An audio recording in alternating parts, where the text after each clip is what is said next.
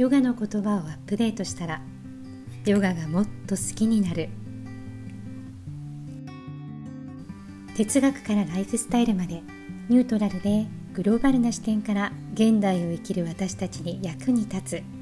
ヨガの言葉をご紹介していきます。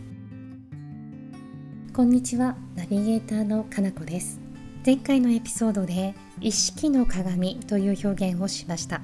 この意識の鏡には歪みもなければ色もなく私をそれ以上にもそれ以下にも映し出すことがありません。この意識は自意識のような小さなものではなくサンスクリット語でチッと英語ではピュアアウェアネスと言われたりインナーモーストセルフなどと訳され大いなる意識意識の根源を意味する言葉です。セルフイメージを手放していくのは勇気がいることかもしれません。まるで葉っぱが落ちた裸の木になったような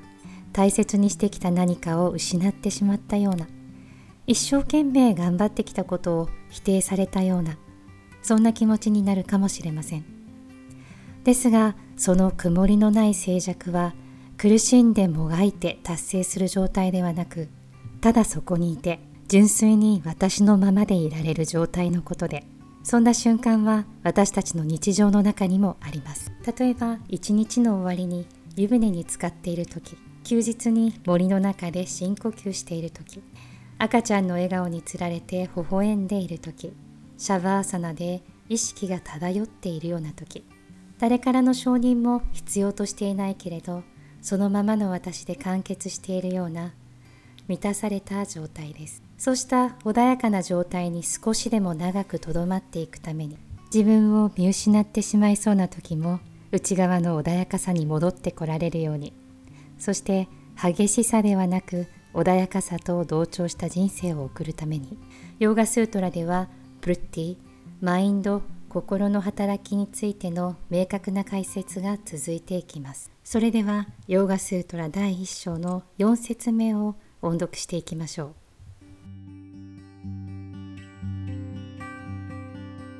ブルッティサールピャミタラットラブルッティサールピャミタラットラ3つの言葉からなるスートラです。ブルッティサールピャム。イタラットラスートラとして音読するときはサールピャムとイタラットラ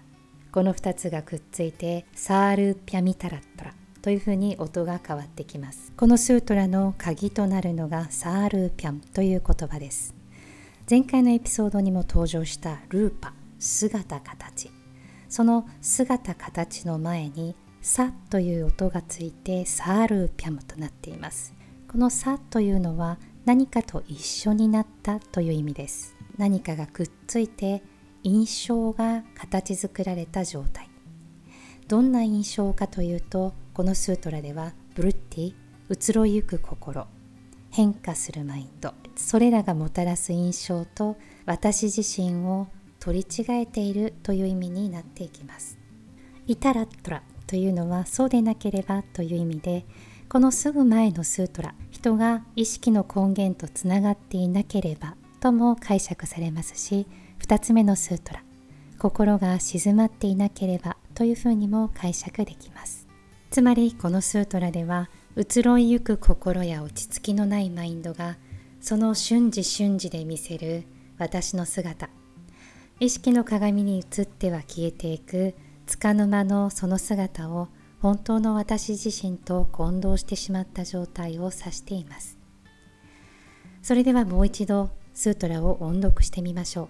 vṛtti sārūpyam itaratra。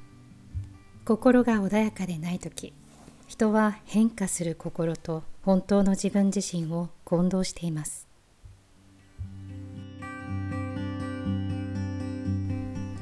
今日ご紹介した言葉はショーノートにも載せてあります。繰り返し音読してみてください。ではまたお耳にかかれるのを楽しみにしています。今日も穏やかな一日となりますように。